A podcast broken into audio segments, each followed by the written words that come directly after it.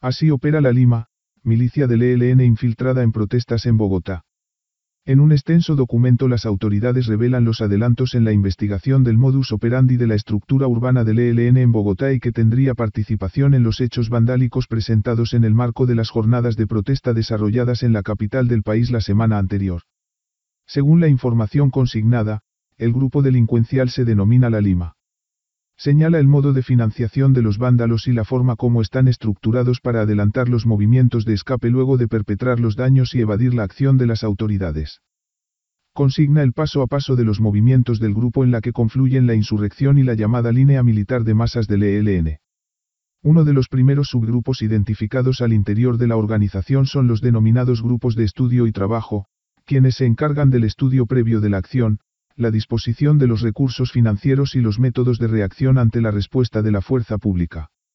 Otra de las facciones de la organización es la encargada de adelantar las acciones y operaciones en campo. Los miembros de esta subestructura estarían preparados en primeros auxilios, protección de los vándalos y son quienes se encargan de la preparación de los elementos explosivos y contundentes. También serían los responsables del capítulo propagandístico de los que denominan hechos heroicos por Colombia.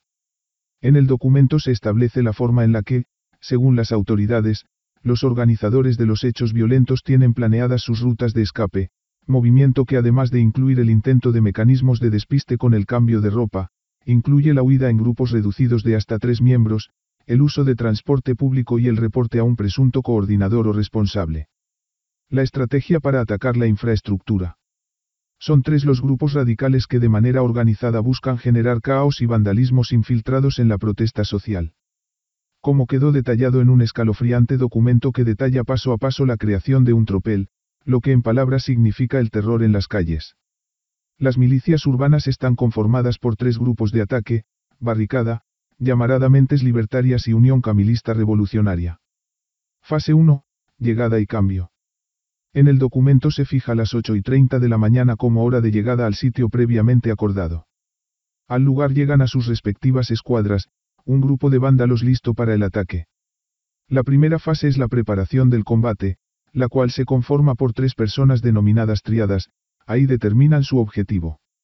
Sus herramientas, dos escudos hechizos y un cuarto de pintura de aceite.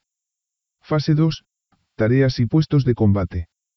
Según el documento, es denominado el desayuno. Conforman grupos que proceden a recoger latas y tejas para crear lo que denominan barricada, es decir, un escudo ante la acción de las autoridades para frenar sus actos.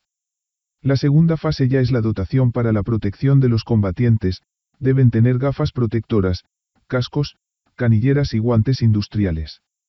En el documento explican para responder ante los gases, con esta indumentaria se da paso a los elementos propios del que denominan combate, un tarro de leche y vinagre, dos litros de gasolina, un litro de aceite quemado y cuatro botellas de vidrio. Esto es para atacar sin compasión a las estructuras o a la fuerza pública. Fase 3, hora de inicio del tropel. En el documento se detalla minuto a minuto de la operación, el procedimiento es llamado las onces. Cada equipo, de manera organizada, ubica los extintores, paso clave para disipar los gases, luego emprenden el ataque contra la fuerza pública y las estructuras lanzando papas explosivas y petos. Cada diez minutos se realiza un ataque simultáneo.